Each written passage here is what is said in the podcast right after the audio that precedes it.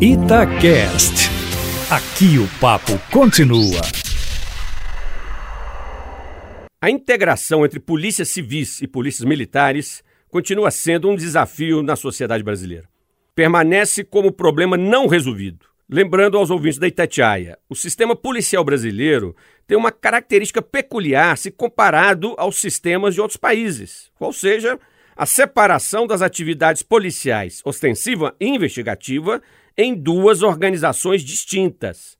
Na maior parte do mundo, uma mesma polícia realiza tanto patrulhamento fardado nas vias públicas, como apuração de crimes oficialmente registrados. É o que se denomina de polícia de ciclo completo.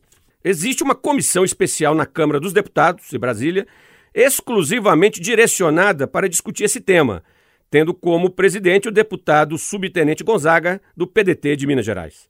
Há muita controvérsia acerca da implantação do ciclo completo de polícia no Brasil. Ou, em outros termos, legalizar a possibilidade de termos todas as polícias do país de ciclo completo. Apenas uma polícia no Brasil faz tanto o ostensivo e o investigativo. Trata-se da Polícia Federal, que tem atribuições de vigilância e repressão nas fronteiras nacionais bem como tem atribuição de investigar crimes de competência da União. É, portanto, uma polícia de ciclo completo.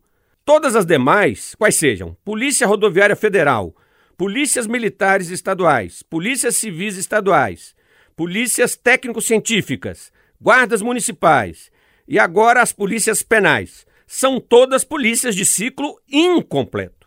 Retomo aqui o argumento inicial desse comentário. O maior problema do nosso sistema policial está na divisão de atribuições entre polícias militares e polícias civis. À medida que as desarticulações de informações e planejamentos operacionais entre elas prevalecem no dia a dia, a capacidade repressiva do Estado fica enfraquecida. O ideal seria que tanto polícias militares quanto polícias civis, em cada estado brasileiro, fossem polícias de ciclo completo para que uma não dependesse do trabalho da outra. Entretanto, não visualizo a possibilidade disso acontecer tão cedo no Brasil, se é que vai acontecer algum dia. Os interesses corporativos de ambas as polícias são muito fortes, com grande capacidade de influência política. O que fazer então?